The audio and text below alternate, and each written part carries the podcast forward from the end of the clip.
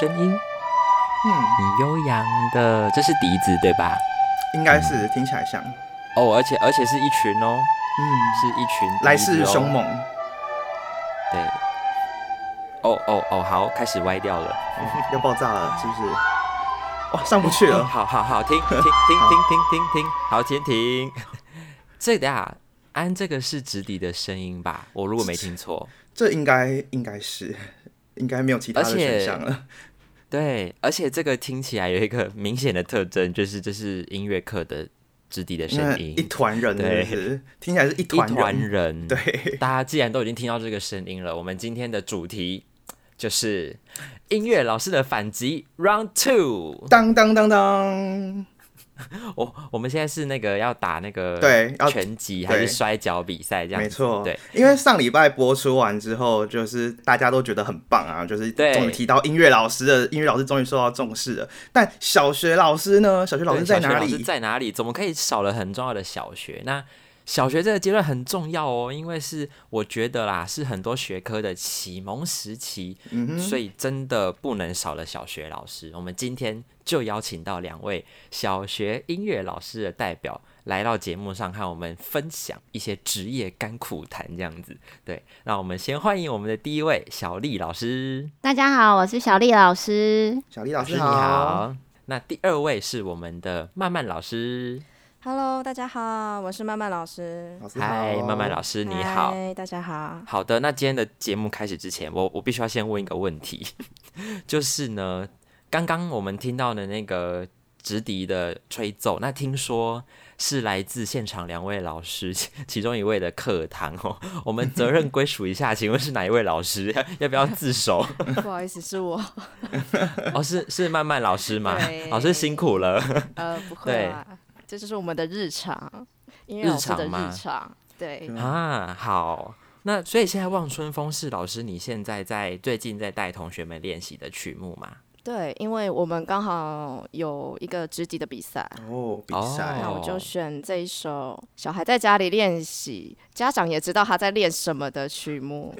哦，家长知道要很欸重要，对，这样家长才会支持。，对，对，但你们刚刚听到的是四年级的小朋友。哇哦，，四年级的小朋友，但是其实还不错，因为大部分的小朋友有在那个音乐上面，但是你还是听得到有一些同学很努力的在制造一些很特别的和弦，就是你不知道他的，你不知道他在干嘛，但你也不能说什么，就是还是要鼓励他。对，我觉得就有一个很大的重点就来了，因为我们上个礼拜的节目呢播出之后回响非常的热烈，那我们就在 IG 的现实动态呢，也就是发起了一连串的问答来跟大家互动，这样子，就是呃有讲到说，哎、讲到音乐课，大家会想到什么？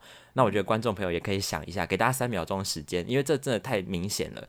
因为大家既然就回答两个字，就是会想到直笛，讲到音乐课就是直笛。那我们就延续着这个话题，我们就来继续的聊一下。想要问一下，呃，两位老师平常啊，在课堂上都是怎么样去引导小朋友去练习直笛的呢？我们先问小丽老师好了。好，我们现在音乐课哦，就是因为现在一零八课纲之后啊，就是呃堂数就减少了，啊，只剩下一堂课。哇，嗯所以所以其实一个礼拜只有一堂音乐课，是不是？对啊，然后现在小朋友又是华世代，所以他们的指力其实都没有那么的好。嗯，对，啊，天哪！哇，那音乐老师真的是很辛苦哎，因为其实音乐课不止教直笛而已，还要教很多方面的东西。这样一个礼拜一堂课，请问老师们都怎么去安排这个时间呢、因为我们其实小学的音乐课其实是有演奏、演唱，然后创作欣赏，然后还有那个音感认谱的部分。嗯所以就变成说，就是其实要教的东西也很多，可是常常就是你会觉得时间不够用，嗯对，然后又常常就是大家会觉得说，我们好像是牛肉面上面的葱花，就是 嗯，你知道可有可无那种感觉，就是对借课就是跟我们借，然后就是借对对对。国小也要借课吗？对呀、就是也不会算利息借课了，你知道吗？不过现在比较好，因为我们就是呃。现在有有一些规定嘛，所以就是希望说孩子还是回归到正常的教学，所以就尽量就是老师们其实还是蛮配合，就是可以让小孩慢慢缓慢的进到我们的教室来。虽然说他的功课还没有补完这样子，对。啊，啊，好辛苦哦！原本以为上个礼拜聊完国高中就不会有借课这件事情，没想到国小还要借，音乐课 好悲是伤哦好容易被牺牲的一堂课。真的，那想要问一下曼曼老师，你平常会怎么样带小朋友练习直笛呢？就像刚刚有一个很明确的范例，呃，我脑袋中浮现，我印象比较深刻啦，就是曾经有一个家长问我，他就直接问我说：“老师，嗯为什么我小孩的直笛吹得这么难听？”老师，你是怎么直接这样问？吗？好直接问，就直接这样直球对决嘛。那我实际嗯了解之后，我发现这个小孩他除了上课跟着一起吹直笛之外，其他时间他基本上是没有在练习的。哇，那那一天哦就这么刚好，他心血来潮，把直笛带回家练习，就被妈妈听到了。哦哦，哦对，就这么的刚好。那当然吹不好啊，因为我们怎么可能好学乐器的都知道，就是练习其实是大过于上课的。你只上课不练习，根本没有效果。真的，的真的，那老师你是怎么回复的？就跟这样说，我在会在课堂上特别再关注一下小孩的情况，对，对看看他是哪一个部分有问题，然后 嗯，多多的指导他。哇哦，听起来不哇。，OK，啊，没办法，人家都问那么派了，其实老师也只能这样子回答，不然怎么办？也是也是，对，对，不过后来因为去年疫情比较严重嘛，嗯所以我们哦对，全台湾都开始线上教学。嗯，但那个时候候，我其实蛮担心的，因为我只要想到我要用 Google Meet，然后让全班小朋友一起吹直笛，哎我就觉得可能不是我的音响先爆掉，就是我耳朵先坏掉。而且每个人的延迟时间都不一样。对对，所以我就觉得噩梦呢？我绝对不要用 Google Meet 全班一起吹直笛。那老师怎么应变？对，我就请想要分享的学生帮我按那个举手的按钮，然后你 cue 他，我就按照顺序。一个一个点。哇然后有一。次，我觉得蛮有趣的，就是我我发现我点了一个学生之后，但是怎么同时间听到两个直底的声音？对，然后我抬头一看，我原本想说是哪一个小朋友忘记关静音了，然后想说不对啊，只有他，但是怎么有两个直底声？结果后来小朋友移动，神奇哦，他的爸爸在后面跟着他吹直笛。爸爸在补课，对，然后很好笑的是，因为刚好爸爸吹错一个音，然后小朋友就很羞，转过去跟他说：“你吹错了啦，这个音是拉，指法是零一二。我昨天不是才教过你吗？” 反正就 好全帅班哦！爆笑，我瞬间也有点尴尬，这是一个非常经典的用音乐促进亲子之间的关系。真的真的。但如果我是老师，我会想帮他加分，代表他有用心的在跟家人互动，他学到的东西。真的，而且家长也蛮有趣的啊，这个很棒哎对对啊啊，家长他就说啊，我就是不会，所以才要跟着你，跟着音乐老师上课啊，就蛮有趣的。对，真的印象深刻。对，也是有好家长啦。哦真的 真的，有想问两位老师，就是会有同学在课堂上就拿起笛子来互相打架吗？或者是就是把什么乐器弄坏之类的一些比较先精扣分精彩的故事这样子？打架是没有啦，不过就是有遇过，就是呃小朋友那个纸底拿出来，然后就小蟑螂啊就跟着出来，小强呃跑出来 了，对对对，就蛮恶心的。是不是都没有清口水？他已经不止没清口水，是吃东西没有越浓？越香哇，我吧。起鸡皮疙瘩了。所以老师还要兼兼职打蟑螂。对你还要再训练一下他们的卫生习惯的那种感觉。嗯，对。然后也有班级，就是班级接力赛，然后那个棒子忘记带，或者是吗说，对对对对对，拿来当那个接力棒，对吧。对对。，好有画面哦。音乐老师很可怕哎、好啦，我会问刚刚那个问题，是因为我自己有一个很可怕的经验，我就讲当做笑话讲给大家听好了。那年代有点久远，就是以前小学上音乐课的时候，然后就有一个我们在练习吹直笛，然后就吹吹吹到了半，有一个同学他就尿裤子，尿裤子，然后对，然后我们就就想说怎么了，然后就是后来就发现说那个同学上课前不知道在干嘛，就是在跟同学们玩，然后就一直喝了一堆水，他们就喝了一堆水，然后他就憋不住。然后重点是那个最后一根稻草就是直笛的声音，因为那个声音 会想让他上厕所，然后就是这一出出来之后啊，就是全班就直接疯掉，然后老师又还要联络家长，然后管秩序什么的，就是想说啊，好啦，不知道会不会有那种小学很很 accident 的东西发生在课堂上这样子。那我觉得会会有这些误解，是因为这些小朋友是不是都没有听过，就是真正好听的直笛声？哎、你讲到重点，对就是我，因为我们太习惯说每个小朋友上上小学、上国中音乐课就会吹直笛嘛，这个普遍性因为太高，所以你就会不觉得它如此特别，或是觉得有什么不一样的。但其实不是哦，我们刚刚啊开场让大家听了这个 非常有特色的《望春风》之后，对，那我们就 有就是顺利的扣奥到我们的直笛大神一张老师，哇对哦，太荣幸了。老师老师真的是很厉害，他现场直接对小朋友的表现做出一些建议，而且他还有示范哦。我要听，我要听，快点播。哦，要听是不是？来来来来来，我们就来听。小朋友们其实可以试试看，呃，清楚的韵舌，因为现在感觉听起来好像是没有在韵舌，没有在吐吐咬字吐音，那就是用气去呼呼呼每一颗音，所以这样子自然而然很容易每一个音听起来是分开的，而且是气息容易晃动，因为直笛这个乐器最。呃，最敏感也是最为人诟病的地方，就是它很容易受气息的任何的摆动，然后就马上影响到音准。对，所以只要任何气息呃突然的加压，那都会导致 pitch 马上的变高，然后气息呢一没有支撑，一掉的时候也会马上反映在音准，就会马上掉下来这样子。那大家可以试试看，呃，吹一个长的乐句，但是每一个音都韵舌的处理。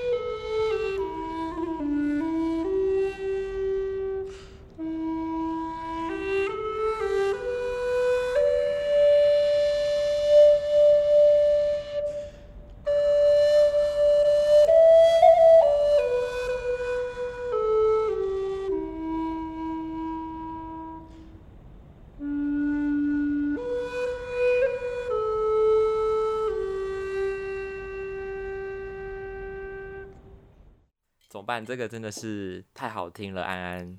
这是有没有同一首曲子吗？我觉得这不是望春风、欸，哎，我我觉得我直接看到春风了，它直接吹在我身上。我们直接感受到春风。好啦，这不能比啦，人家是 国际大赏的那个直笛大神，这样子。也是好也，是没，关系，我们就是欣赏这样子。那其实我有一件事情想跟大家分享，就是 TED 有一个影片，它是在讲演奏乐器对于脑的好处。那那些神经科学家家，他们发现听音乐的时候，脑袋里面就像在放烟火一样。但是，当你演奏乐器的时候，你的脑袋是最活跃的，它就像一场大型烟火秀，整个 脑袋都在开 party。对，所以其实音乐课并不是吹吹直笛而已啦。当孩子他在吹直笛的时候，你的眼睛要看谱，手要按指法，嘴巴要吹，耳朵要听，脑袋要思考，其实是很忙的。所以它其实是一个大脑开发课。对而且你要吹的好听，如果没有经过多次的练习，基本上是很难发生奇迹的。对啊，对，真的。所以我觉得真的太多人对音乐课有一些错误的想象啦，就真的不是只是什么唱唱歌、跳跳舞、拍拍手，其实就是真的有很多很多想要让小朋友去练习的部分，是真的要靠音乐课才有办法做到这样子。但我觉得国小音乐课它最重要的核心，我觉得是要让孩子喜欢音乐，然后享受音乐。嗯对，因为透过音乐课让他知道，其实音乐的世界是非常有趣。想要了解更多东西的时候，他会主动去找跟音乐相关的知识。那当我在教学生唱歌的时候，他们是可以随意走动的，甚至在位置上做任何的动作都可以。嗯，那这部分是因为就是三年级的学小孩啦，他在刚开始学习的时候，我觉得就是肢体的帮助是很重要的。所以呢，我我比较无聊，就是因为只教唱音，唱名，真的很无聊。对，所以呢，我每次都会突发奇想，就是利用课本上比较简单的，我就说好，那不然这个地方我们一起来做动作，学生就会很开心的，例如说呃刷刷牙、刷牙的动作啦，伸懒腰啊，吃早餐，然后我们就是会有一些手部的动作，所以学生在唱歌的时候呢，他们就会跟着去跳舞，甚至有时候可能我们听一些音乐欣赏课的时候，你就会发现有一些小朋友就以为自己是指挥。他就在那边指来指去，甚至是他听到他觉得是旋转，他真的就站起来，然后在旁边旋转。哇哦，对，然后所以有一次我同事就经过我的课，他说：“哎、啊你是到底在上什么课啊？为什么学生都在那边走来走去啊，然后跳来跳去啊，然后好像在跳舞一样啊？”我就说：“对啊，我就是放音乐给他们听的啊。我就是跟他们说，只有在放音乐的时候，你可以随意走动，随意做肢体，你想要怎样就怎样。对，甚至到后面。”小孩真的超可爱的，然后有一次小朋友就来跟我们说：“老师，我跟你说，我们已经设计好后面三首歌的舞蹈动作了。”就觉得他们真的超可爱的，对。对，然后甚至还有同时间还有两组设计不一样的。他说：“老师，可是我没有设计耶。”我说：“好，那不然我们就是先学这一组的，然后再学下一组的，就变成说，哎，越来越多不一样的东西产生。所以其实我觉得，嗯当孩子有兴趣的时候，他会主动去创造。那当他开始主动。那其实就会提升他音乐的美感啦，听觉的美感啦，对声音的敏锐度啊，甚至我们生活周遭，不管是乐音也好，噪音也好，它其实都有可能成为音乐的素材。嗯，我觉得这种能力的养成是需要时间跟坚持的，而且我觉得好像从越小的小孩来开始，好像成效会比较大，对，哦所以我觉得小学是不是一个非常重要的启发期啊？我觉得蛮重要的、欸。嗯，但是这样子一个礼拜只有一堂课，真的超级少的，所以现在应该也是有学校都是会有那种音乐性社团，对不对？哦，对，对啊，哎、我我说到这个就是。呃，因为之前好像就是教育部有就是推广过，就是要一个人要学一个乐器，然后要鼓励就是哦每个学校要成立乐团，然后还强制他们至少要参加一样的音乐比赛，所以就开始有什么合唱团啊、节奏乐队或者嗯子弟团的出现。那我想请问，就是嗯是不是音乐老师都会被指派要去指导这些社团这样子？嗯，我自己啦，我们学校特色是打击乐团，对，那就哦刚好从我进到我们学校，我们校长就希望我建立一个乐团，对，所以其实从无到有。花了五年多的时间啦，一开始真的很凄惨，嗯因为小朋友都没有学过打击乐，甚至可能一哦半以上的小朋友他连钢琴都不会，嗯嗯，就只有一两个程度比较好，他看得懂五线谱，但是节奏都不认识。嗯对，所以中间过程就是蛮曲折了。但是到我们今年进入全国赛，哇，你就会发现很哇，五年之间孩子的转变，真的真的差很多，甚至连学生在班上，导师可能例如说有时候需要一些小帮手啊，都会找打击乐团的学生帮忙。对，甚至其他科任的老师都会跟我说，呃，他发哎现某？几个小朋友，对某几个小朋友一开始在班上真的就像陌生人，完全会被嗯忽略的那一种。可是到后面他发现，例如说有小组活动要进行的时候，那一些乐团的小朋友，当他的组卡关的时候，他会跳出来嗯当解决问题的那一个人，甚至他自己哦会去做大家不想做的那件事。因为他有信心跟那个成就感的建立了，所以他觉得他可以试试看。嗯，应该是说，其实乐团你是要跟不同的人合作的，你不是自己演奏，你要跟大家一起。对，所以我觉得是有差的。而且就是参加比赛，就是学生们就会有一个压力，但这个压力同时也是一个刺激他们进步的一个目标。真的，嗯真的。嗯，嗯，而且其实我发现参加打击乐也有提升他们的作文能力，哦，为什么？真的很酷。他他们常常会跟我说：“老师，我跟你嗯。说，我每次写作文不知道要写什么时候，我就写乐团。嗯，而且 打击乐哦很好用，什么样的主题我都可以讲到乐团，而且都很顺。我就觉得，哎呦，因为真的太多的。太多太多那种学习的总结，可以透过音乐练习去讲啊。真的。所以其实音乐的的影响嗯。力是不容小觑的。刚才其实讲直笛的时候也有提到说，就是去因为去年疫情的关系嘛，所以就是长期大家都在家里线上上课。我想要请问，就是两位老师有没有用什么科技，或者你们怎么去准备教材，让你们的音乐课有办法用远距离的方式跟学生互动呢？因为我们那时候就是呃，为了要远距教学，然后要让小朋友，其实因为可以知道说，就是家长在旁边看嘛，哦对，嗯所以我们就会呃会设计一些活动，其实是家长可以跟小孩一起共作的。譬如说，包括那个哦。Chrome 里面，对，呃，或者是说我们的那个呃网络上面有一些那个 Chrome Lab，然后就让小朋友就是对他们，不管是今天他是用 iOS 或者是说 Android 的那个系统，他就可以用那个网络的平台，然后去做一些呃音乐的相关的一些活动这样子啊，然后就是会十八般武艺全部都要秀出来，让他们喜欢音乐，然后家长也喜欢音乐，然后会重视你的课这样子，对。哦我觉得这很重要哎，因为疫情期间大家都待在家里，就是亲子之间最容易发生摩擦了。对如果这时候有一个 音乐当做他们亲子润滑剂剂，对对，对我们可以共同的去忙一件事情啦。，对，可而且可以共同成长。那曼曼老师呢？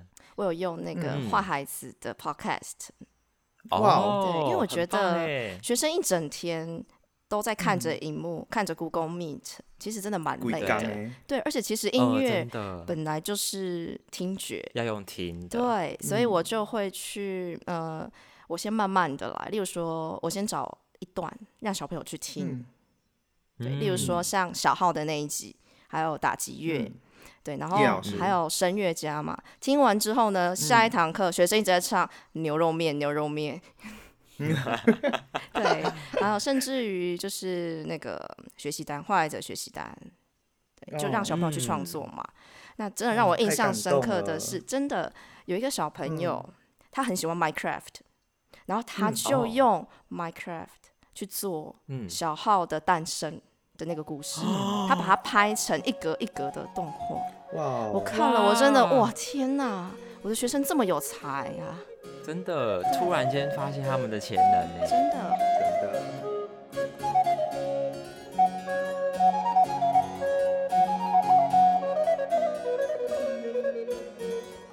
哎、其实有一件很重要的事情，我们嗯在上一呃上一上一集一直有讲到一个东西，然后这集目前还没有提到，就是课本。对课本，你说就是上礼拜被吐槽圆舞曲吗？对啊，就是想要说，哎、现在的小学音乐课会用课本吗？两位老师？我个人是把课本当做参考，嗯，哦，我会去看一下，就是现在这个阶段音乐课本里面他在讲什么，嗯，但我不会局限我只上课本里面的东西。对例如说，我刚开始在教学生认符认识音符的时候，嗯，我会用音符家族，就是用故事啊，让学生可以更清楚知道音符之间彼此的关系，对然后，甚至让小朋友他们自己去设计音符王国，嗯就是用二分音符啊、全音符啊这一些去设计自己的王国。对嗯，老师，那音符王国的那个意思是什么？就像我就会画，就是例如说音符王国里面呢有一个国王，嗯对，然后那个国王呢叫做全音符，他的肚子大大的，而且呢，因为他是国王嘛，所以他嗯下面有很多他的那些士兵啊、大臣啊，还有子民。哦，对，那也因为嗯他是国王，所以他自己一个人就可以享受很大的房间，嗯。所以等于这个房间里哦。面只有应付国王。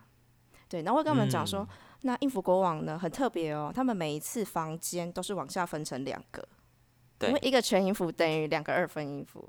嗯对，然后我也会跟他们去分辨，因为小朋友会没办法分辨二分音符跟四分音符，他们常常会画错。嗯嗯，对，那我就会说，那二分音符呢，因为他们每都在皇宫里面工作，嗯没有晒太阳，所以他们脸是白的。哇哦，那四分音符呢，就比较苦命一点，他们都需要去晒太阳，嗯所以他们的脸是黑的。对，对，小朋友就会去哦，涂黑涂黑。太有趣了。那接下来呢？对，四分音符的大臣，因为他要去巡视嘛，他要晒太阳嘛，那他下面一定要有士兵可以使用啊。好，嗯所以往下八分音符，他很威风，嗯它有一个长毛，哦所以八分音符长尾巴，了解，就一个尾巴。哦那老师说，老师，那这样就没了吗？我说当然没有啊，八分音符往下十六分音符，它有两个尾巴，那我就问他们说：“你们觉得为什么？”我说：“老师，因为他们要保护这个城堡，所以他们除了长矛之外，还要有盾牌，所以他们有两个武器。就小朋友，我们会一起完成这个音符家族的故事哇，事。好有画面哦！哎我觉得很棒哎相信就是看不懂豆芽菜的观众们，听完曼曼老师这一段解释之后，应该就非常的清楚了吧？应该懂了吧。对啊，而且用房间的这个概念去教他们就是实质的空间，也是一个很好的办法。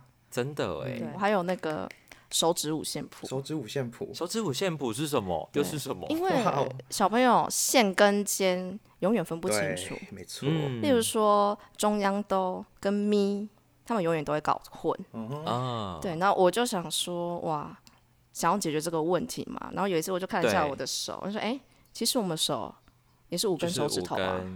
对，那手指头我们就当做是线，对。手指头跟手指中中中间的缝，我们就当做是尖。哦，所以呢，我就会请他们右手，嗯。呃，左手大拇哥往下，然后对，大拇哥就是第一线，再来第一尖，哦。第二线，第二间，嗯。第三线，第三间，第四线，第四间，第五线。对，然后我跟他们说，那住在大拇哥楼下的就是下一线，那它就是中央斗。那我就说，那有下就有，他们就会说上。我说对，那所以第五线上面的，我们就会说是上一线。其实用这种方式，小朋友他会很清楚嗯知道音符跟音符之间的关系。太有趣了。相信听到这一段的朋友们，现在都在我们的广播前端详自己的手指，这样子。我我就是啊，我刚刚从头到尾我超听话，我左手就是摆我的也是，我觉得这在看。这个方法超棒的欸。对，那百丽老师在课堂上会使用课本吗？还是说你也会自己延伸一些教学的方法呢？其实我也是很少用课本，就是参考用啦。嗯，然后再来就是，其实像我们呃之前的那个学音乐的坏孩子里面，就是有讲到制度的部分，这个是其实我们的课本其实很少提到这种这种东西。那嗯对，那我们就是在设计活动的时候，我们自己就要做一些多模态啊，或者是说像律动的方式，带孩子自己去切入，说怎么样教制度这一块这样子。嗯，然后课本其实就是很少写到这一这一方面的东西，然后我就觉得，其实坏孩子的那个音乐里面，就是可以带我，我觉得就是在我们的课堂上面其实是可以运用的，对我觉得还蛮好的，对。哎、伟伟，你知道吗？就是国小老师的教程比中学跟高中老师的教程还要更难拿到、哎，更难拿到是什因为？小学老师他们要修的课程更多，因为他们不止要修音乐相关的课程，他们还要国文、英文、数学都要会教，所以他们其实、啊，他们其实没有比国高中还要轻松哎。是对，就是哦包班制，对，十八班五一期我们都要都要去涉略。然后我有一次比较惨的，就是呃，我那时候刚接行政的时候，然后因为我们又是小校。所以就是那个呃，一个组长要兼十二堂课，然后音乐课又只有一堂的情况之下，对、我那一年就是又教了体育，哦然后又教了自然，对，然后一个班级又一堂音乐，所以我总共教了十几个班级这样子，对，体育跟自然也要会教。太不搭嘎了吧。对对对，那曼曼老师呢？嗯，我觉得我们老师自己也要重视自己的专业啦。就是我朋友的朋友，那他也是音乐老师，他传教案给我，那我打开看，我发现一开始前面呢，就大家最熟悉的嘛，引起动机。嗯，他先讲一件事情，好来后面开始哎唱五月天的歌，练五月天的歌词。好，嗯全班一起唱。好，就这样。结束了吗？太荒谬了吧我我？看完其实有点不知道还要干嘛。他除了听五月天的歌，唱五月天的歌，然后呢，哦，你有从这里面去选你想要教小朋友的东西吗？例如说嗯他的节奏吗？嗯，他的一些不同的音型或者是说唱歌的方法。嗯，但我看完我发现都没有。嗯我会觉得有点可惜，有点可惜。对啊。不，我不不是说不能唱，唱歌小朋友很喜欢，而是你透过这件事情，你为什么要选这首曲子？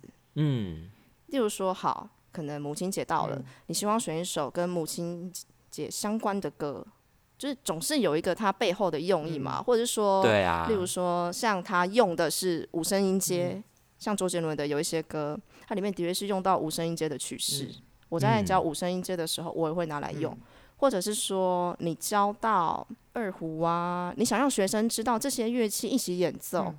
的声音，嗯它其实是可以有更多流行的因素在里面的，甚至不要觉得好像哦，这个乐器只有老人才在演奏的，哎、没有哎、其实很多流行歌手他们超爱用古筝啦、二胡啊，对啊只要他这首歌想要中国风国风这些东西，对这些东西就会出现，嗯所以就是我觉得他应该要有一个基本的概念啦，对比较好。我觉得大家更不要忘记，其实小朋友的学习能力真的超出我们想象。的就是如果我们用这种方式去，就是填充他们的音乐课，那他去跟别人比较别人小朋友的音乐课，这个一看就会有差距、哎、这真的不行哎、真的真的真的，所以当你足够真实，便会得到重视啊。我们要把我们自己的专业当成一回事，别人才会把我们当成一回事。是没错没错。小丽老师呢？好，就是其实我们教小学还是算是幸福的，就是至少我们孩子其实还算是，就是小学的孩子算是蛮可爱的。除了那个有时候真的是一二年级真的是要把屎把尿，对，就是哦会比较辛苦一点点，对对对。但是其实大部分的孩子都是还蛮可爱金的。钩追对对对，还然后以前还曾经就是在菜市场的时候啊，就看到我们的孩子哦，就是他就是拿着直笛，然后到处吹，只是他就是我们就觉得，哎，你可以当一下街头艺人了，真的就是很认真的在，对对对对，就是跟着妈妈去逛菜市场，然后他就拿着直笛跟着在那边晃，甚至于就是呃有一阵子我们就是给孩子看那个国乐的像箫啊，介绍国乐器，然后他们就模仿，就是用纸笛模仿吹箫的那个状况，对然后就还蛮厉害的、哦，然后连那个韵都会去学，对。嗯，对对对，就还蛮好的。所以我觉得那个鉴赏力真的是要教出来的，甚至于就是呃，从好的音乐让他们去欣赏，那他们就会去模仿，就是还是要培养他们的鉴赏能力。对，嗯，对啊，所以小学这阶段真的很重要，是不是？就是一定要让他们从小养成这个练习的状态，然后慢慢累积上去。对，所以其实小学也没有比较好教哦，各位听众，对他们小学老师真的是很厉害的。我觉得我们今天很幸运，可以邀请到两位老师来我们的频道跟大家做分享，今天真的就是听听了很多好听的故事跟很、棒的分享。真的，嗯，感谢两位老师，谢谢你们，谢谢你们，就是谢谢大家。教育的路上教育的路上一定要继续坚持啊！对对对对，嗯。那如果你喜欢我们聊这些 音乐老师的哦各种甘苦哈，然后如果你心有戚戚焉，也欢迎你就是在我们的节目啊、贴文啊下面就是留言都可以告诉我们，我们都可以再帮你们就是跟老师们你知道转达或者请问哦，完全没有问题的请大家可以延续这个讨论，嗯对，因为这个是不会停止的。重点就是要订阅我们的坏孩子频道，而且要广为推广，还有分享。老师很懂我们的错节目流程哦，很懂。真的。Apple Podcast 直接五星按起来，IG 追踪了没？Facebook 你你按赞了吗？你贴文都有在按赞吗？你 IG 都有在按爱心吗？我们都看得到哦，请多多给我们支持好吗？大家感谢了，感谢大家今天的收听，那我们是学音乐的坏孩子坏孩子，我们下次见。见，拜。拜拜 day.